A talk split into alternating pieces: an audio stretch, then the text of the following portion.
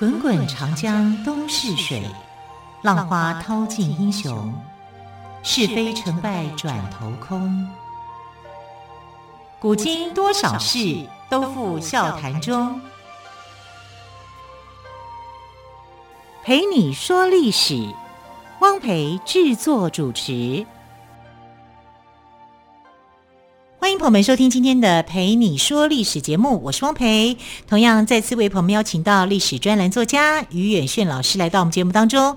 老师好，主持人好，听众朋友大家好。老师，我们接连着两天哦，我们礼拜一谈到的是寒食节跟清明，昨天呢我们谈的是清明节跟儿童节的由来。那么今天我们来聊聊《清明上河图》，因为我们都讲到清明，就不得不会让人家联想到《清明上河图》。对。那《清明上河图》跟清明这个节气有关吗？你认为有关吗？我觉得应该有关呢。啊，所以很多人都以为说这是清明节的一个北宋人物的一个呃，好像大大杂烩一样，一个生活的缩影这样子。对，但其实呢，是不是这样子？其实引起很多讨论的啊。所以《清明上河图》光光是这五个字。就很足以去研究，就是说它的时间点是不是在清明节？清明的时节，对，清明时节雨纷纷，没下雨啊？那不会天天下雨啊？总该总该给晴个一两天吧？应该是祭祖的时间啊，没有祭祖啊。对不对？欸、啊，就是说，他的一个话里面来讲，“清明”两个字的时间点，是不是真正就是指的这个祭祖的清明的时间，还是说它是整个节气的一个时间的缩影？啊，这个是呃很特殊的，会引起讨论的。还有这个“上河”，“上河”是什么意思？河的上游吗？还是说到河边玩，有点像我们去我们上街啊，嗯、上商店啊。这个“上”是一个动词呢，还是一个别有含义啊？所以就哦，就是有人会觉得说上河是去河边玩的意思啊。对，可是里面又不见得都是河边呢、啊。或者是说这条河很高尚，就是要上河，哦、所以《清明上河图》这五个字、哦，这可以拆解耶，这是可以拆解的啊。然后当初这个设计者画这个画的人啊，他也是很特殊的一个人，他是一个北宋的画家，叫做张择端。嗯哼，那张择端在画这张图的时候啊，因为他是画的地点是画汴京的河啊，汴河，汴河的风景。那汴河的风景里面，汴京也就是现在的开封。开封有个包青天，哈，这宋朝就是这样啊。他他他的首都叫开封，那开封一个特色就是它周围都没有山。我已经说开封有个特色，人的脸都黑黑的，包黑子嘛。哦，开封特色它是没有山的，它是一个所谓的四战之地。所以就什么叫四战之地？就是来自四面八方的敌人很容易包围你的啊。所以在过去这个呃开封这个地地方哦。其实也是一个易攻难守的地形，呃，没有山嘛，没有山当做是它的依靠。那你看这个故宫博物院，故宫博物院有两个，一个北京的故宫博物院，一个台北的故宫博物院。那这幅画的原画现在呢是在北京的故宫博物院，不是在台北，台北没有这一幅画。诶，那我怎么记得我去故宫看过《清明上河图》的展览呢？啊？那是展览。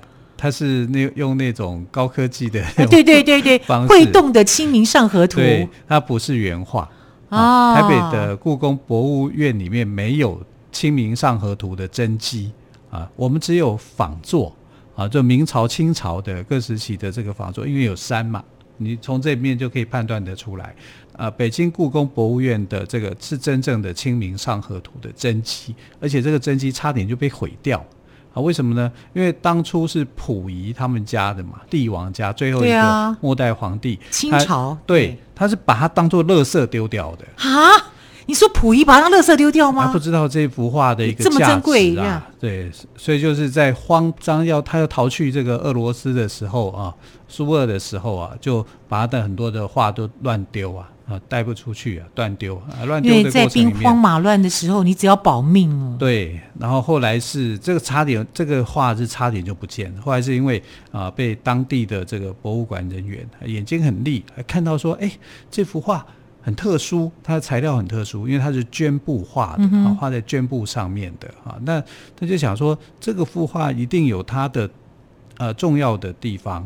就把它收起来啊。收起来以后呢，慢慢才发现去追查这幅画的身世，它竟然就是大名鼎鼎的《清明上河图》的真迹啊。那怎么样去判断它的真迹？就是从我刚刚讲的几个特色啊，它没有画山，没有画山就是它的一个最大的一个重点。那捡到的人也是货，他。他懂啊，有一个概念啊。博物馆的一个学家，一个学者，那就是那厉害，那厉害。所以他就把这幅画给保留下来了，所以现在变成北京故宫博物院的国宝啊，国宝级当中的东西。台北虽然有很多的精品，但他们有这个，我们没有。没关系，我们有的更多。我们要去看的话，就要去北京故宫博物院去看。那这幅画呢，创作者呢是张择端啊，不一定是画清明节。当然有，我们一猜就会觉得说，应该就是跟清明节有关嘛。可是没有祭祀活动啊，没有清明祭祖的一个什么东西啊。它其实展现的是，呃，在当时北宋的这个首都啊，汴京，汴京他们那个时候称为叫做东京。啊，就是我们现在说日本东京的东京吗？对对对，因为它有东京、西京、南京、北京，北京哦，啊，有有各个各个这个都市，这个五大都市有一个共同的一个特征，人口非常的多，商业非常的茂盛。在宋徽宗的那个时期哦，因为他画的是宋徽宗时期的的那个画像，宋徽宗那个时期呢，光是东京，也就是汴京，啊，人口超超过多少，你知道吗？超过一百万，哇！一百万啊！但你要想到是北宋哦，那个时候的欧洲的城市都没有这么多人，只有二三十万人而已。我们有一百万，超过一百万。那既然有这么多人口，代表当时的生活算是蛮平稳的，非常的好。呃、对，政治经济，政治不不说了，经济活动是文化活动，创意非常高的一个时期。而且全国的人口数到了宋徽宗的时候。那是更吓人，历史上第一次人口突破一亿的朝代，就是在宋徽宗的时期吗？哦、对呀、啊，但你看哦，北宋它其实不大啊，啊，这历朝哇，那宋徽宗的评评价真的是两极化哎，对。对。对，他是非常好的艺术家皇帝，非常笨的政治家，对，在外交上非常的拙劣，而且有点胆怯，对，但是对于艺术的欣赏跟他自己本身的沉浸的一个素养。是很够的，你知道他在书法绘画上面投注的那种功力哈，还跟人力都不是我们现在能够比的，那真的是太多冗员了。我们现在来讲叫冗员，冗员他们可能就是专门人，因为我们现在叫薪水小偷。对，那薪水小偷太多太多了。他的一幅画的工序至少要七八十个人，七八十个人，有人上色一笔，有人上。这这是分工的，分工的非常细，非常的细腻，那个工序工法都不是我们现在所能够想象，所以他能够，我们现在找一个人家，是什么都会耶。对，他是艺术家时代啊，那个他很重视这个啊，所以《清明上河图》他重不重视？他喜欢但不重视，为什么呢？因为《清明上河图》是一幅界画，界就世界的界啊，要拿尺啊去量啊去画。就有点像我们现在的那种呃看到的工笔画那样，它算是一种工笔画，但是因为张择端他就比较有变化，他把一个呃所谓的工笔画啊变成了是很丰富的。它不但有工，因为它里面有很多树，有很多的房屋，很多的人，还有桥梁啊，它就是让有点像日本的浮世绘那样子啊，去呈现说这个都市的一个繁荣呃的一个模样。啊，但是因为他要去，他是有点像画建筑的那种感觉，他用尺去量啊，去画这些东西。那你这样想，是不是《清明上河图》很应该要很大，对不对？它的长度哦，光是长度就有五百二十八点七公分，哇，那相当于五公尺多长哎。对啊，你这样来像哦，来来看的话，就差不多将近两层楼那么高。我们一层楼大概三公尺嘛，他这个怎么画啊？他就是画，慢慢画，慢慢画。这是用绢布哦，绢哦，绢的是一个比较特殊的，像布料的那样的一个材质的东西。然后它的高高就没有那么大了，哈，高是二十四点八公分。嗯哼，所以它应该就是非常长，然后呃比较没那么宽啊，高度没有那么高的一幅画，但是很长的一幅画，因为他画的是汴京城的一天，从早上开始。有哪些人，到中午到晚上有什么样的人。这让我想到一出电视剧对，《长安十二时辰》。对，《长安十二时辰》呃，也是一天发生的事情，对，对不对？哈，所以这个创作者可能也是从这边来的哈。那这个在这个《清明上河图》里面呢，画了多少人？哇，不得了，他画了八百多个人。里面有八百多个人吗？八百多个人，那很多哎，很多，那神情都不同，做的事也不一样，是，各各，哇，那他很细腻哎，对，然后有很多的饭店、酒店、小店，然后有很多吃喝的东西，客栈，对，客栈什么的，然后还有桥梁，桥梁叫飞虹桥，飞虹桥的这一边跨到那边，桥上有多少的人物，然后河流里面有什么，有船，船上里面有谁，呃，谁在做什么事情。画的非常的细腻，虽然说你你这样子来看说二十四公分高的话，那你要画一个人，你不可能就画的太大，对、啊。可是他又能够清楚表现说这个人的一个面貌跟他活动的方式，到底画多久啊？哦，厉害吧？对啊，啊所以这幅画变成为这个呃北京故宫博物院的镇馆之宝，那这当然是也是有道理的，有它的价值，对。对好，更多有关于《清明上河图》的故事，我们先休息一下，稍后再请云远老师来告诉我们。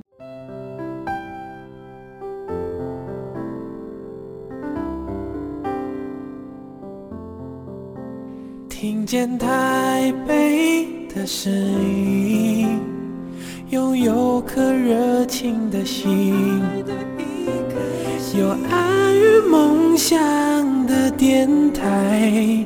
台北广播 FM 九三点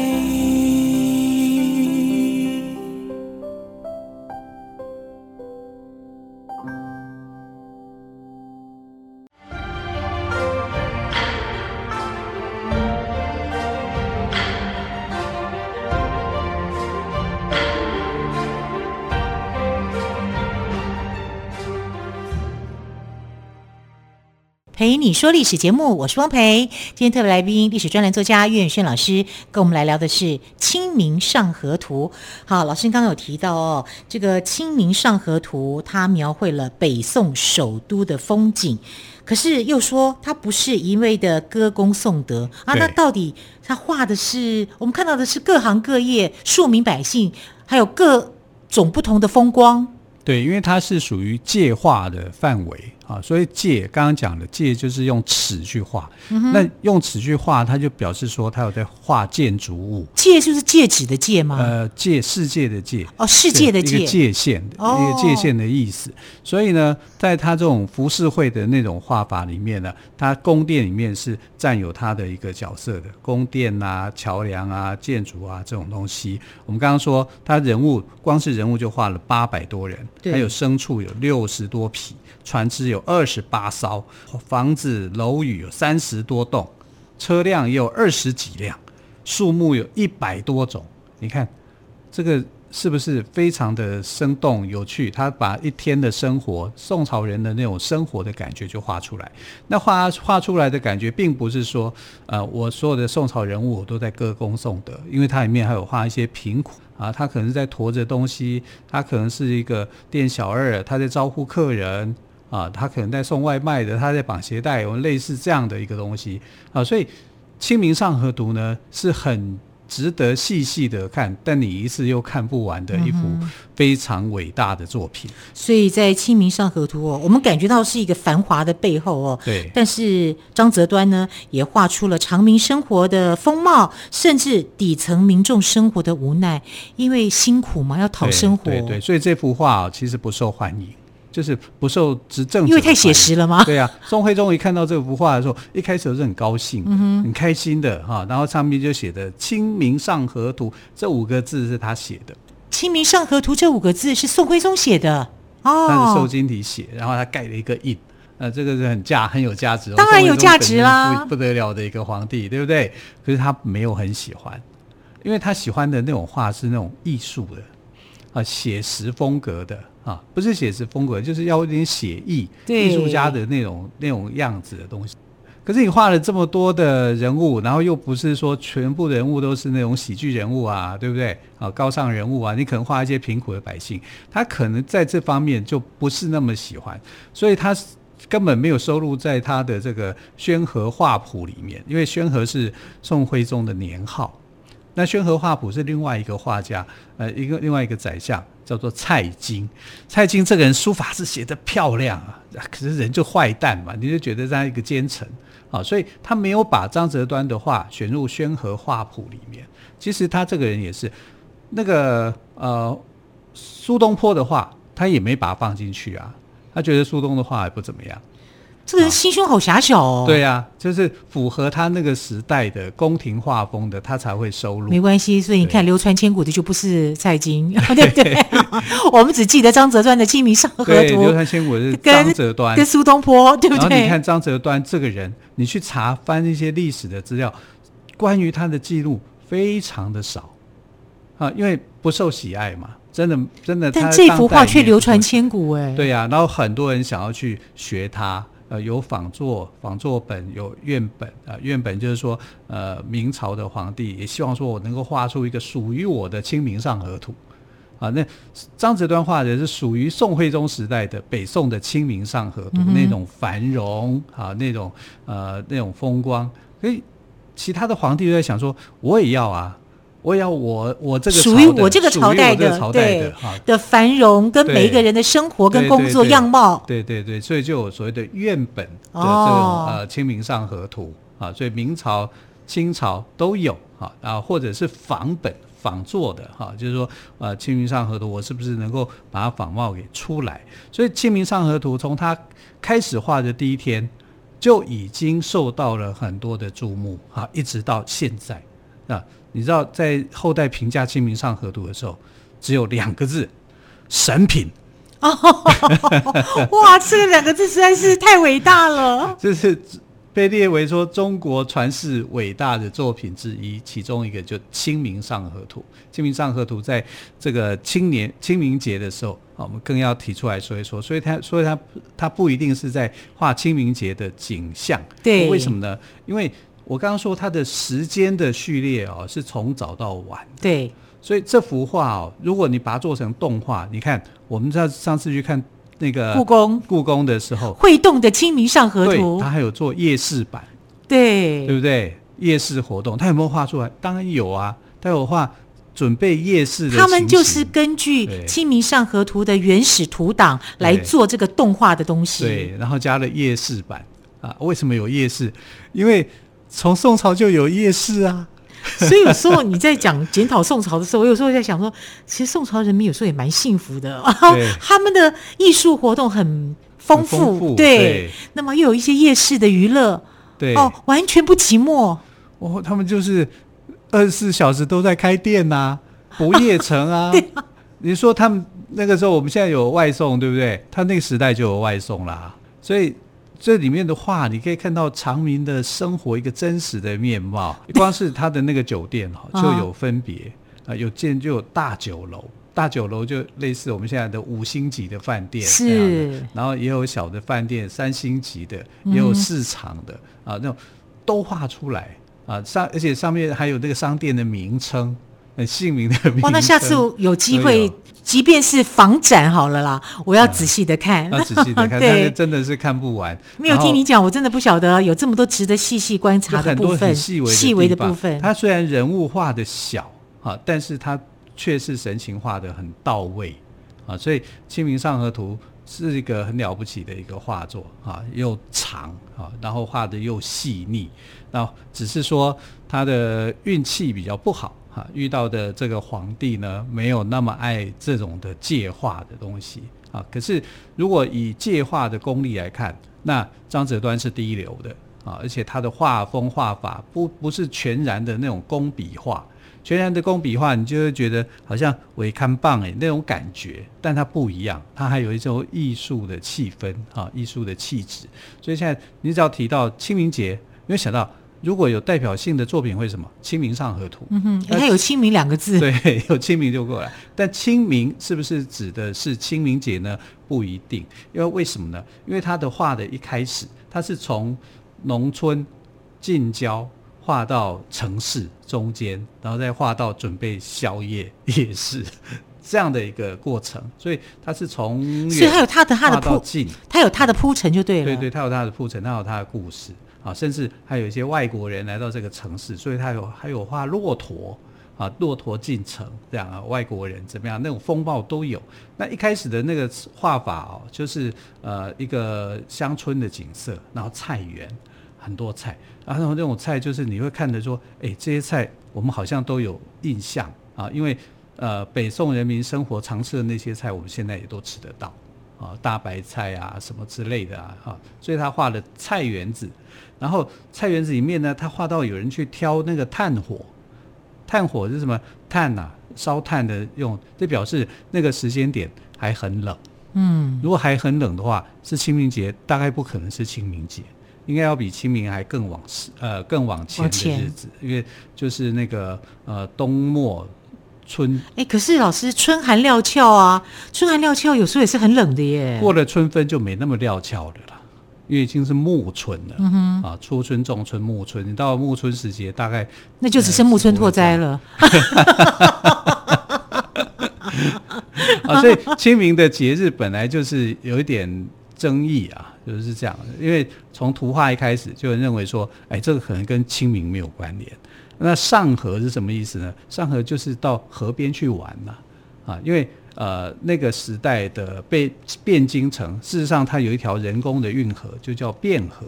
那很多时候呢，这个呃京城的人员啊，就会到汴河那边去游玩。这个上河的那种说法，就有点像广东人讲上街赏街呀那种上啊，他给他用动词的那种方式去，所以就是啊、在。天气气清景明，那有人说“清明”两个字呢，是一个政治的隐喻啊，气清景明嘛，政治清明嘛。啊，来显示说，我现在宋徽宗这一朝气清景明，我们政治很良好，所以我们来老百姓才会享受这么丰富的生活，政治又安定，经济又富裕，老百姓就过得好。对，所以不是说清明节这一天我们这样子啊、嗯，所以它有这很多很多层的很多层不同的含义在里面。对对对，但到底是哪一层是？正确的解释，各家说法不一样，不，一样哈。但你可以看得到，就是它展现了宋朝人的一天，他的一个生活的样貌啊。他从百工百业啊，到什么几乎就什么都有。你可以看得到很多这个清明呃这个北宋的故事啊。所以张择端在画一个北宋人的浮世绘。啊，有点像呃浮世绘的那种风格这样的东西啊，所以他的作品呢啊是非常受到喜爱的，嗯哼，而且是波折很多的。好，虽然差点被溥仪当垃圾丢掉了，但是幸好被救起来了哦。对对，还有机会还是可以看得到。还是民国时候哦，从从他作品完成，你看金人入侵，他有好几年的一个时代里面呢，哇，他是很难得的啊，他是一直被人家。想要说，我就是要拿到《清明上河图》，它有它的流浪记，有一个过程。所以说，《清明上河图》整个下来，它真的在民间是千回百转哦。对。那么，更多有关于《清明上河图》千回百转的故事，请于老师明天来告诉我们。OK。好，谢谢于老师喽，亲爱的朋友，我们就明天来听精彩的《清明上河图》流浪记的故事。明天见，拜拜。